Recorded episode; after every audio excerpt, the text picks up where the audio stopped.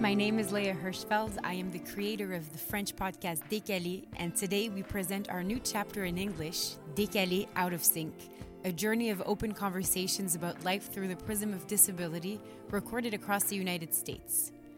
Décalés is a French word that embraces the feeling of being out of sync, along with individuality, acceptance, perspective, quirkiness. All in all, marching to the sound of your own drum.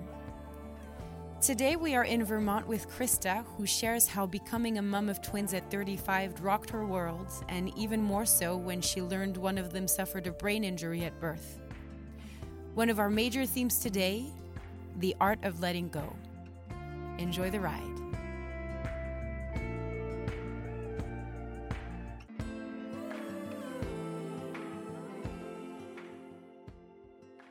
I'm sitting with Krista in Vermont, where she lives. We are at Zeno Mountain Farm. Hi. Hi. How did you learn about Zeno Mountain Farm? We live in Bristol, which is just down the hill from Lincoln, where Zeno is. And we were in the bakery in Bristol. And the people that founded Zeno, Vanessa and Will Halby, came in. And we were there with our twin daughters, Hannah and Isabel. And Hannah um, was maybe four or five at the time. She was pretty young and she uses a walker and had orthotics on her feet. And so we came into the bakery and Will and Vanessa were in there and they introduced themselves and they said, Hey, we're starting this camp or we've started this camp for people with and without disabilities. You should check it out.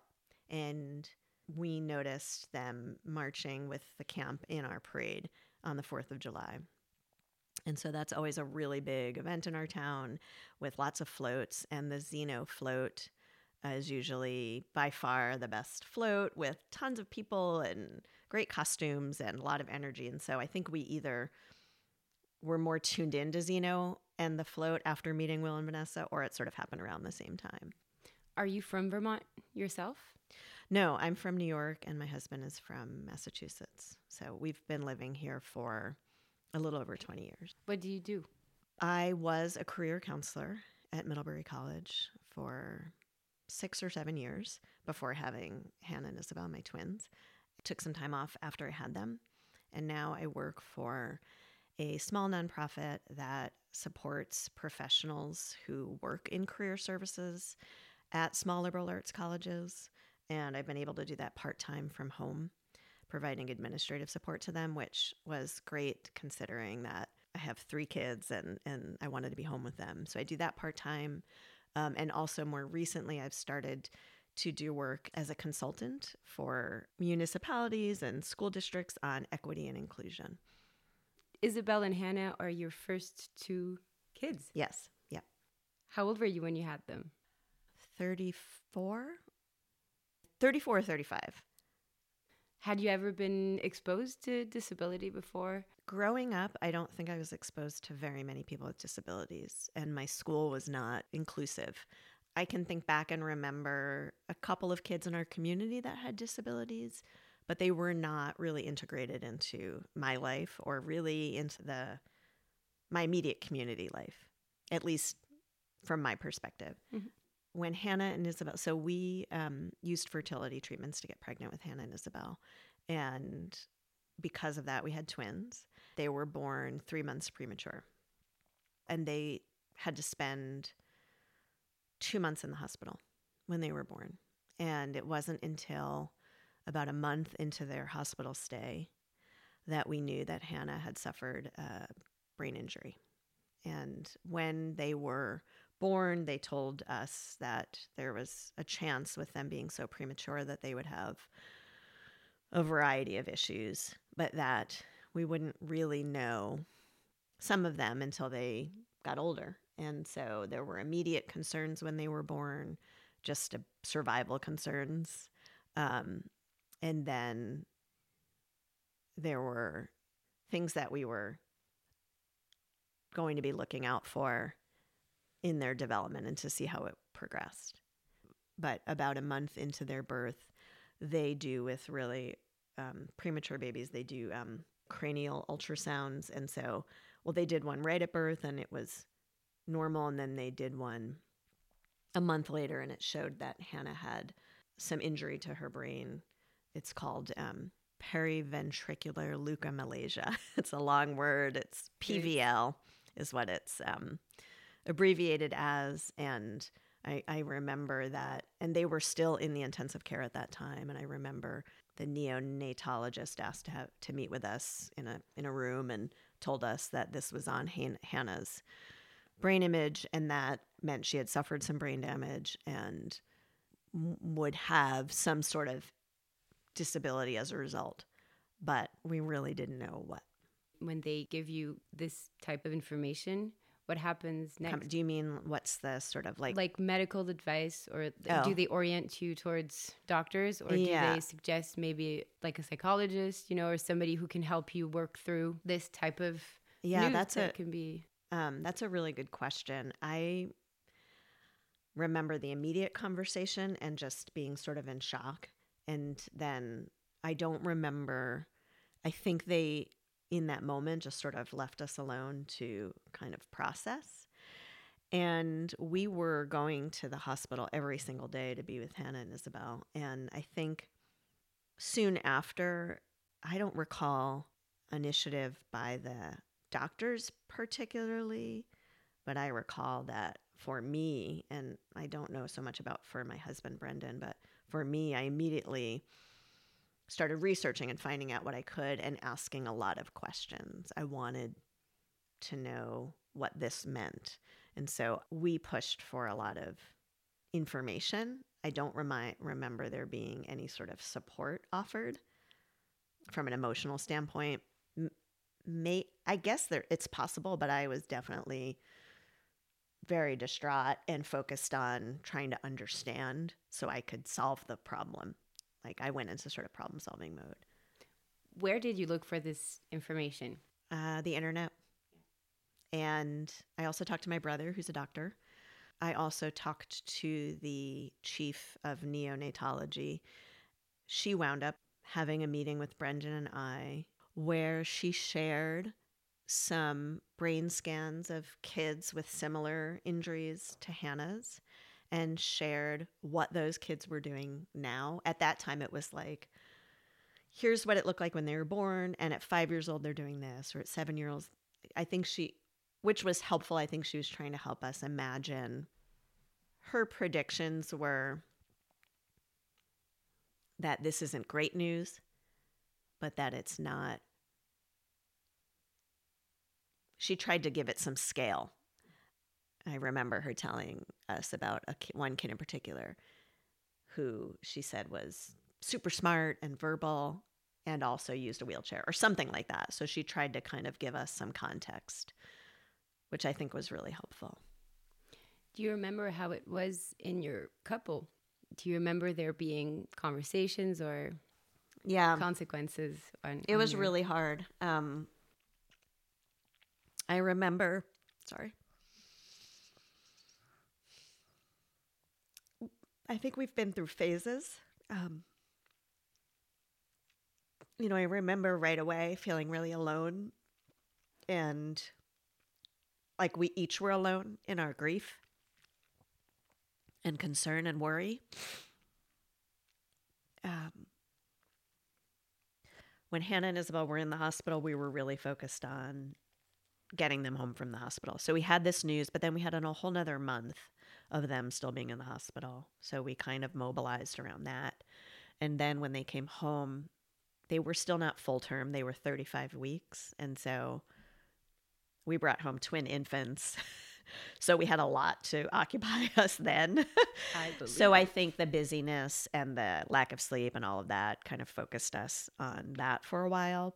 But there was a point where, as Hannah and Isabel started to get a little bit older, and we had um, a lot of what what they call here in at least in Vermont early intervention. So if children are born that are at risk for needing extra help or are born and go to the intensive care and they're premature, there are a lot of services the state offers to parents that come to your home. So they provided a lot of physical therapy and occupational therapy and social work to help us get signed up for Medicaid, social services, all of that. So that came to the home. And during that time, since they were little babies, we were watching Hannah's development to see was it progressing like Isabel's? Was it progressing but a little delayed, or was there something more going on? And so when we started to have those services and started to watch them more closely, and as they got older, that's when the stress really started to grow.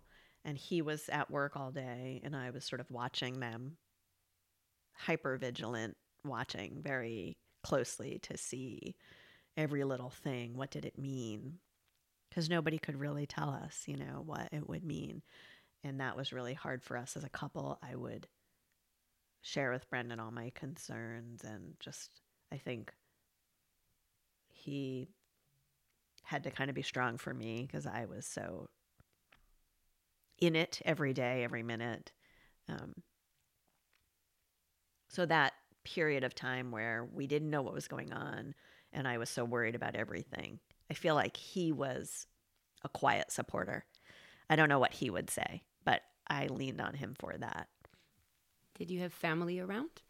Who no. Could... Both of our families live far away. And so my mom did come up for a couple of months when they were first came home from the hospital. Um, and she came up a lot after, but not, she wasn't here all the time. And Brendan's mom also would come up sometimes, but we didn't really have any family support. So that was hard. How does one find support if they need it? So would it be state support or would it be only i always wonder because it can be very expensive to to find some help so how does one yeah so i feel like at least in vermont it's a pretty good system maybe because it's a small state that early intervention program is specifically for children ages 0 to 3 i don't know how hard it is to get into that program if you aren't automatically assigned to it at birth but because Hannah and Isabel were born so early, it was part of us being discharged from the hospital was appointments set up with various people from that early intervention program. That was a huge resource. And that's free. That's free. That's great. Yeah.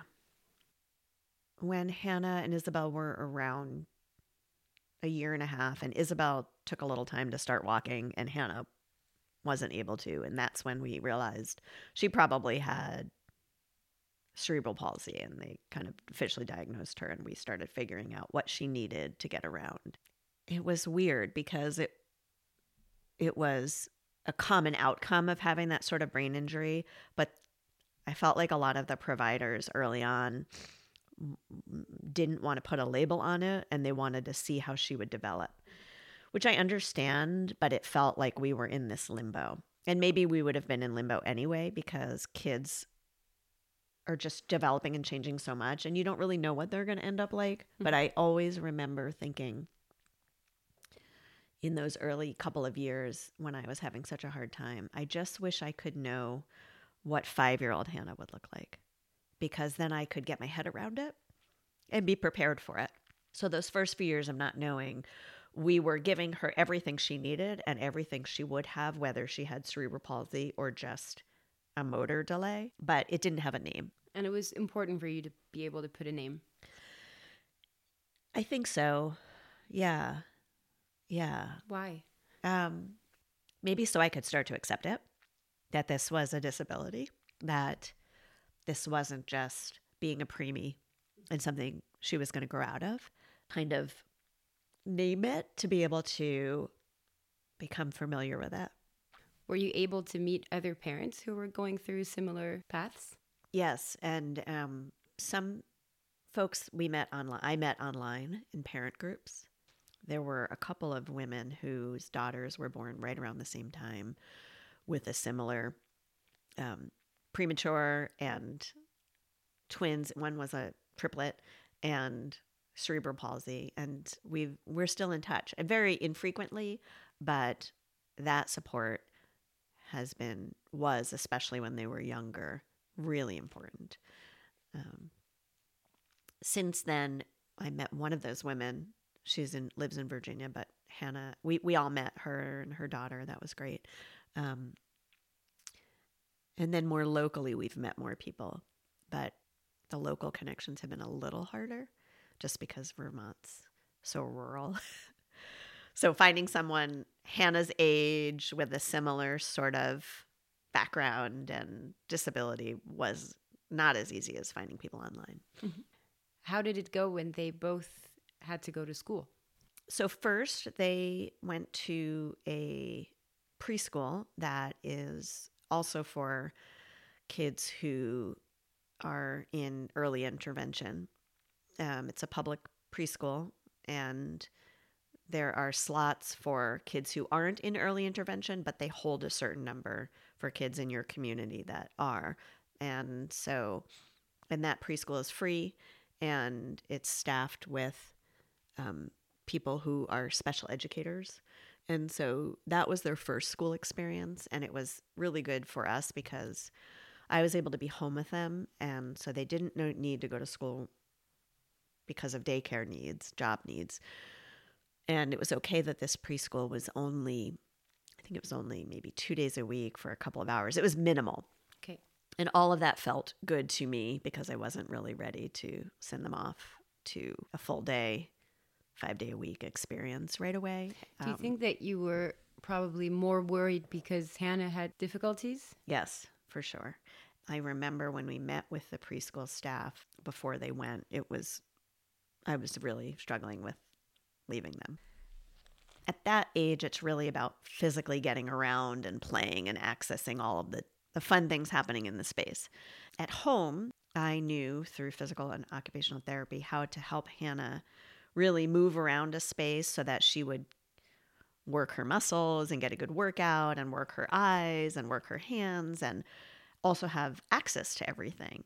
And the folks in the preschool didn't have that training or experience which I understood, but it wasn't clear to me how they were going to get that or how they were going to provide that for her. We had to advocate for Hannah to have an individual one on one person to help so that she could do those things. Otherwise, she would be, I was worried she would be sort of just stuck sitting all day, not being able to do all what all the other kids were going to do. And I think as Hannah grew and as we grew with her in how to help her, the way that looked looked different and developmentally appropriate. So when she was really little, me having her sit in my lap and helping her reach things was really appropriate. But as she got older, it was how can she do that with minimal assistance? And now it's how can she do it on her own as much as possible? And that's something that's taken us a lot of time to figure out how to do. And so then when Hannah is in a environment outside of the house, those folks know even less about how to do that well. So is a lot of letting go that you have to do mm-hmm. as a parent to sort of hope that they'll figure it out, that they have the best interests at heart, that you're reminding them regularly what it should look like, and that eventually Hannah can advocate for that for herself. And they're twins. So, has there been a moment where you had to kind of explain or help them find the balance between their evolutions? I mean, they're the exact same age, so they're supposed to go through the same stages, with one not having as much um, tools to to get there. How did that go? For both yeah, of it's still going. it's still going. Of course, they're teenagers. How old are they now? Seventeen. Seventeen. Yeah. So, again, I think it's been a real learning experience to figure out what's developmentally appropriate for them and how to find the words for them and for us. And then in the community about what's different and the same. And we're all different and we're all also the same. And I think that's kind of the framework we've started from always, like with Isabel. You know, it's hard to remember because it feels like Hannah's always had a walker, for example, but with each new tool we introduced, I'm, I'm sure we had conversations about, oh, Hannah's using this and Hannah's using that. And but I think there's also some normalcy for Isabel because it just always it just always is. It's not that different. Um, it's different, but that's just Hannah. And so for a long time we when they were little, we talked a lot about people need different things. I wear glasses and other people have seeing eye dogs and other people use walkers and talked about it like that. And we would be at play groups with other parents and young kids, and we'd use that same language. So we kind of I think Isabel would hear us model it that way. Um, but then there have been other times when we've been more explicit about it. I kind of feel like it might be sort of how you talk about sex with kids. Like you don't go right into all the details and the anatomy when they're five, but you kind of work up toward as they get older. You know what I mean? I don't know. Um, Have they always been in the same classroom? no, um, in preschool and kindergarten, they were in the same class. And then after that, we talked about it, Brendan and I, we talked about it with their teachers and we talked about it with them. And we decided to have them be in separate classes. And now they sometimes are in class together based on their schedules and what they're signed up for. Why did you think it was better for them to not be in the same class? We've spent a lot of time also making sure Isabel Isabel goes by they them. So Isabel could be their own person. I think it was mainly driven by that because of a worry that Isabel would feel that they had to take care of Hannah.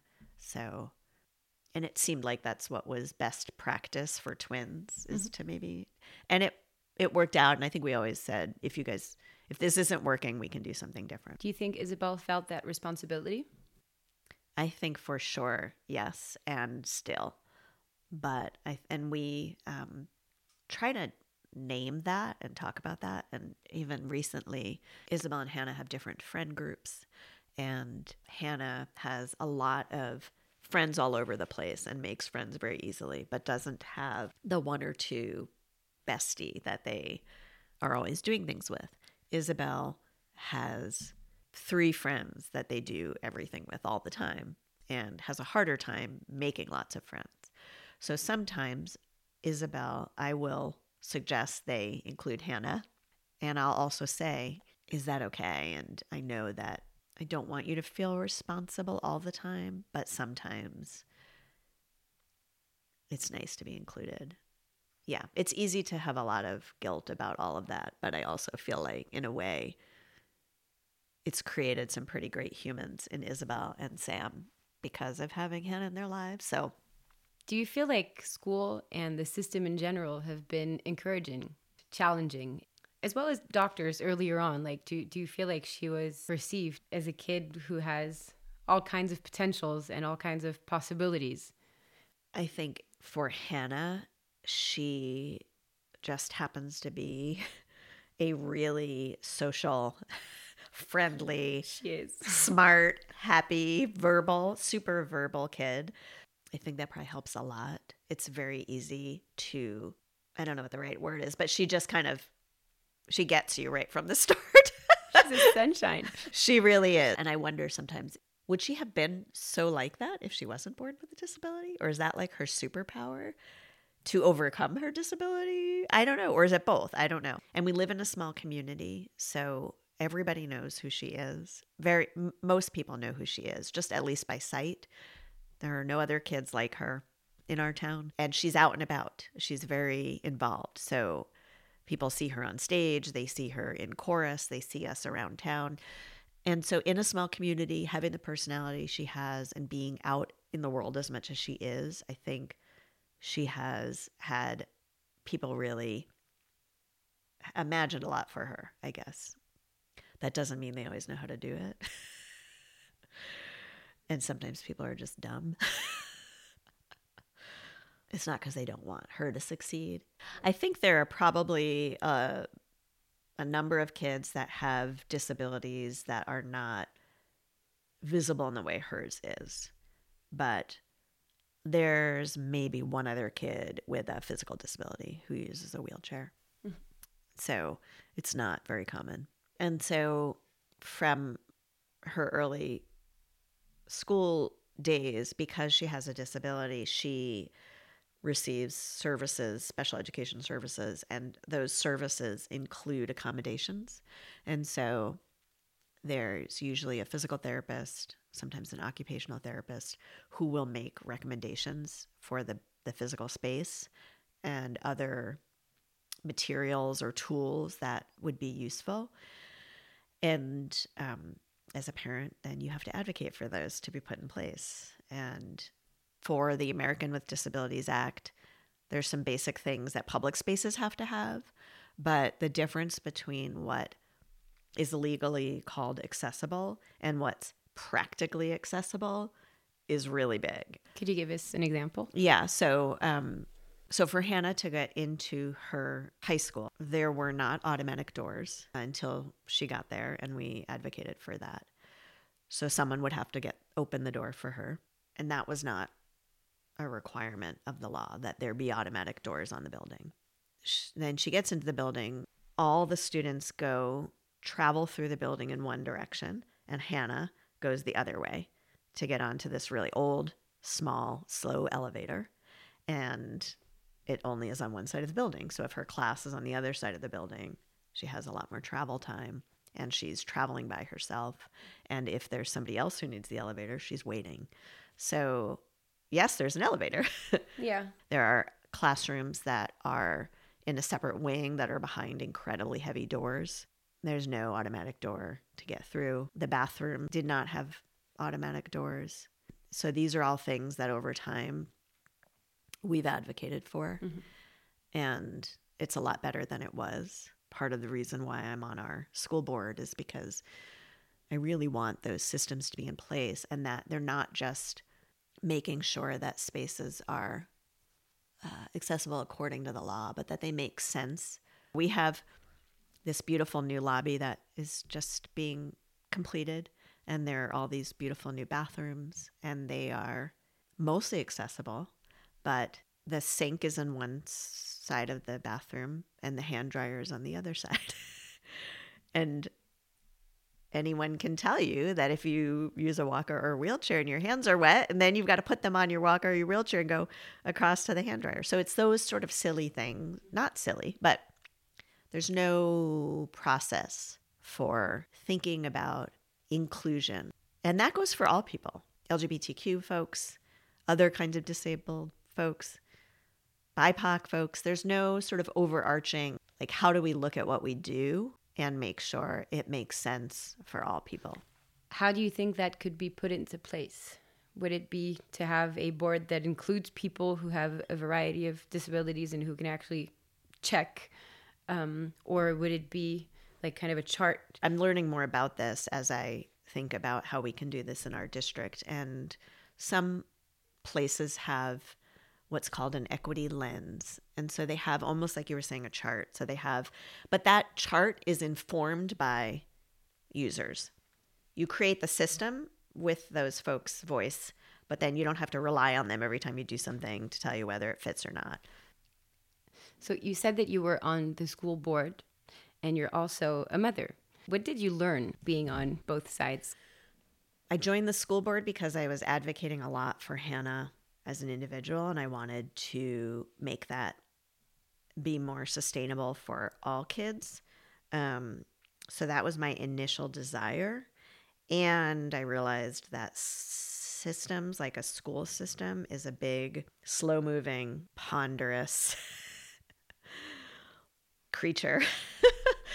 and it's really frustrating. And any activism needs people pushing from the outside and people working from within. But I think that if you have the perspective of someone who holds an identity or close to an identity that is marginalized, if you can keep the energy up to affect change from within a big, slow moving system, it can be really long lasting and powerful. I think I've been on the school board about seven years now, and I feel like we're not still exactly where I want to be, but I'm hopeful that we'll get there, but it is really hard. It's hard for anyone, but for someone who's holding an identity that they already have to fight for so much to like sustain that effort. So it's easy to get discouraged. I mean, Hannah's even said it. Who's going to worry about these things when I'm not at the school anymore? What can we do to change it? not just for me. One thing that we've talked a lot about, both with Hannah and Isabel, and, and probably with Sam, although we're not quite there yet, but, you know, as a mom of two young women and who was a teenage girl myself, you know, my goal is to get them through their teen years with some shred of self confidence. regardless, right? Whether you have a disability or you're non binary or you don't like your feet or whatever. And how do you sustain your sense of self worth even when there are things about yourself that you don't love? And, you know, Hannah will sometimes say, like, sometimes I get mad at my body and then I feel bad. I'm like, no, you can get mad or frustrated. Um, but she doesn't ever get stuck there. Mm-hmm. Um, but she could if she like I'm like, you're allowed to be frustrated and mad. Um, and also, let's, you know, you've got some pretty amazing things going on, you know, and I think that's the kind of thing I would say, I say to Isabel, only it might just be a different thing they're frustrated and mad about. So I think that acceptance is, it doesn't mean you always love having a disability. You don't always love having a kid with a disability. you know, that has been important for us. There's so many amazing people in the world that we've gotten to know that we've experiences we've been exposed to, perspectives that I don't know that we would have ever had if Hannah wasn't in our life. And I'm it's like we got to I don't know. I feel really grateful for that. So and what about universities? Because Hannah's going to go to university. Yep. Hannah and his Isabel are yep. going to go to university pretty yep. soon. Yeah. Is uh, the choice of the university influenced by accessibility for Hannah? Yes, very much so. How much? In a big way. So for Hannah, she's a wheelchair and a walker, but the wheelchair friendly criteria is a good benchmark for us. So we talked about is it more important that it's wheelchair friendly and has a really good reputation for support for wheelchair users or a place where you really want to be and we can advocate for those things. And we all sort of decided, and I think Hannah feels pretty good about this, that she wants it to be wheelchair friendly and then a good place where she wants to be because I think we all recognize that once she's living on her own, it's going to be take that much more effort and energy. You don't want to fight all the time. Exactly. It's like okay, yeah. Let's, so let's we're kind of doing it here, and she has a lot of support, and we do a lot of the fighting for her. Does it feel like a fight when you advocate for having automatic doors or having a ramp or having I don't know if it's a fight in the sense that folks don't want to do it. Mm-hmm. It's just tiring to constantly be thinking about the things, then finding the people to do the things, and then making sure the things are done and the amount of time it takes mm-hmm. and all of that. So it's exhausting. And I, you know, again, I don't think people don't want to do these things. They it's don't budget. even know. And right, they have other things they're thinking about. We talked about Zeno when we arrived here. Yep. That's where we are right now. Yep. So you said that you discovered Zeno when Hannah and Isabel were about four. Yes. So that's much too young to go to Zeno. Yes. Because it's for adults. Yep. How did you start um, getting involved with the community? were you always interested in this community? At first, I think I was not that interested because we were just focused on the day to day. And also because what I could see from the parade was that it was a lot of adults. Hannah's occupational therapist is one of the people that founded Zeno. And we were, and I think it was through her, but also we were, we had started to ski as a family with um, Vermont Adaptive, which is um, at a ski mountain near here. And they have a great adaptive ski program and Zeno does a ski camp every year. Hannah was, you know, maybe eight when they invited us to come over for dinner one night while they were at ski camp. Just come hang out, get to know everybody. And we thought, okay. And then they said, we'll take Hannah on the bus. we'll meet you guys there. And we were like, uh, uh okay. I-, I guess so. Are you okay with that, Hannah? And she was like, I guess so. And off she went. And so I remember showing up and everybody was in the dining hall and Hannah was already at a table and looked like she had 10 new best friends. And yeah. She did, probably. Probably did. Yep. Yep. So that was our first introduction. And then um, I think she went to ski camp after that, like for one day, maybe to ski with Zeno. And do you think you were reluctant maybe at the beginning because you were also in the process of accepting yes. this new? It's an interesting thing to think about how, at least for us and for Hannah, it's important for her to have a disability community. And it's also important for her to be included in her day to day community. Yeah, trying to figure out what that looks like and has been a kind of uh, evolution, I think, for her and for us. And we weren't, when she was that young, we weren't quite sure how she would fit in and what that would give to her or to us. So, just to give context to our listeners, Zeno is a place where people with and without disabilities meet every year, year after year, and they meet around usually artistic projects. We live together, and at the same time, we make projects that allow us to connect with the outside world. And we cook and we clean and we do all kinds of things together. So it's kind of a micro world, micro community on top of a mountain in Vermont. That's very special and it and it allows very special, quickly and deeply intense relationships.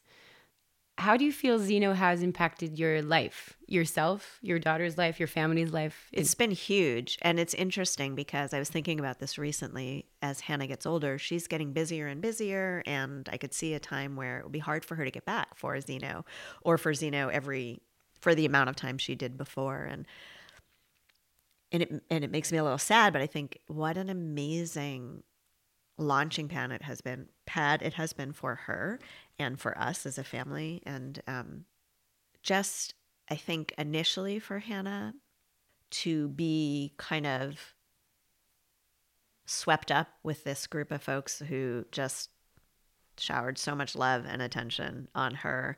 And for her to see other people with disabilities was pretty huge. And for us to have some respite and to know she was okay was pretty huge. Um, to be able to feel safe enough to leave her was pretty huge. And I don't think we even knew at the time the artistic and musical component, but that's been amazing because that so aligns with Hannah and what she mm-hmm. loves. So it's given her this chance to perform and to become so much more confident and to meet some incredible people and to have some really incredible experiences that have and friendships that have continued outside of Zeno. Mm-hmm. And so I think that there are probably a lot of camps out there for people with disabilities, but none of them quite like Zeno. There's a lot of counselors and people with disabilities, and it's a set period of time, and it maybe those relationships extend a little outside. But for Zeno, it's just everybody all together, and it's a family that you see every year and that those relationships continue. And there's you know we've met people that have been a great resource as hannah's thinking about college. We've met people who have connected her with modeling opportunities. We've met people who just are a little bit older who've been sort of mentors to her. I i really think that some of the things that I've even considered doing with Hannah, I maybe wouldn't have considered if I hadn't seen Zeno do something similar. I mean, so I remember going to the Women's March in uh, Washington, D.C. after um, Donald Trump's inauguration. And, uh, you know, we went in a van with a bunch of friends. And, um, but I brought Hannah in her manual wheelchair, and there were you know, thousands upon thousands upon thousands of people there. It was insane and amazing. But Zeno was there with a crew of people too. We've taken Hannah canoe camping, where you load up your canoe and you paddle out to your site and you pitch your tent and you're in the middle of the woods. You know, we've loaded her walker on the canoe and mm-hmm. all the stuff. We make multiple trips back and forth. I feel like saying yes and then figuring it out is something that Zeno's modeled for us, mm-hmm. which has been pretty great. I also think for me as a parent, I've I remember asking Hannah after camp, What'd you guys do today? And she'd say, Oh, we sort of just hung out. And, and I'd be like, Oh, that's all you did? And then I thought, Oh my gosh, that's exactly it. It's just hanging out, being with your friends, listening to music, doing art, swimming. Mm. I need to just take it down a notch. Slowing down my pace. Just chilling out a little bit and just being. Yeah. No, it's true. And and obviously when we meet it's also vacation. So it's Yes, it's that's not- true. I know. That's true. the day-to-day life. that's true. which Yep. is great, which feels great. Well, although days are full. Like Yes. Yeah. when I finish the Zeno camps, I need to sleep for a week. Yes. Yes. Does too. It is really Yep. intense. Yeah. When I told you about this podcast project, did you think about things that you wanted to talk about specifically, or were there topics that you thought, oh, I'd like to put this out there? These aren't topics, but these are a couple of random thoughts. And one is that there's so much we've gained perspective of the world and difference and what it matters to be human, you know, that is such a gift. Um, maybe we would have gotten those things without having a person with a disability in our lives, but I'm not so sure we would have. Um, and that something can be hard and still be amazing at the same time. Absolutely. yeah. How does your family communicate about this subject? We talk about it pretty freely. Yeah, it's pretty open. And even like Sam, my youngest son, who's my son who's 13, uh, you know, he'll sometimes come home from school and say something like, oh, this person said this, or I realized that this door was not accessible, or, and I think it goes hand in hand with kind of a social justice. It's an awareness we have. I think we're pretty tuned in to the world and it's like all part of the same thing and it's pretty open. Sometimes, you know, we'll say, oh, well, this might be tricky for Hannah. Like, should we do it? Should we not do it? Should we do it in a different way? Why is this going to take so long? Or why do we have to do it like that? And I'll say, well, that's just how we got to do it. It's not taboo, it's pretty matter of fact. Um, Have you ever given advice to younger parents yourself as an yes. experienced parent? Vermont Family Network is an organization that provides a lot of support to families of children with disabilities. But one of the things I have is a, a parent mentor program. And I got to talk to a parent of twins, one with cerebral palsy, when Hannah and Isabel were young. And I'm now a mentor. And a couple different moms have reached out over the years for advice or just someone to listen, really. It usually ends up just being someone to listen. For you to have a person to talk to who gets it is almost the most important thing people are looking for. Sometimes I'll offer specific suggestions on how to advocate at school or with friends. Anytime you hear somebody's story, it gives you an insight into who they are and what an experience might be like, even if you haven't had that experience. And that builds empathy and understanding. So, even if you're a person who's listening who doesn't have a child with a disability or isn't a person who has a disability, to hear the experiences, just an honest conversation about a part of that experience, I think creates a sense of shared understanding that then people could go out into the world with, hopefully. So if they encounter people with disabilities, they might come from a place of better understanding and maybe getting perspective that they didn't have before. And I think it's pretty timely because more and more people are raising up disabled voices. There's more visibility of people with disabilities. So hearing stories to go along with that visibility, I think really helps.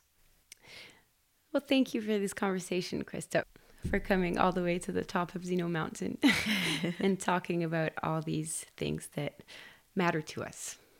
You're very welcome. Thank you for asking. Thank you so much for listening all the way. We hope you enjoyed the episode. And if you did, please share it all around and leave us a comment and as many stars as you like on your podcast app. This show is made with the support of Villa Albertine, Zeno Mountain Farm, and Unapei. Up next is Will Halby, co founder of Zeno Mountain Farm. To stay updated, subscribe to your app and follow us on Instagram at décalés underscore podcast, D E C A L E S underscore podcast. This was Léa and Krista. À bientôt!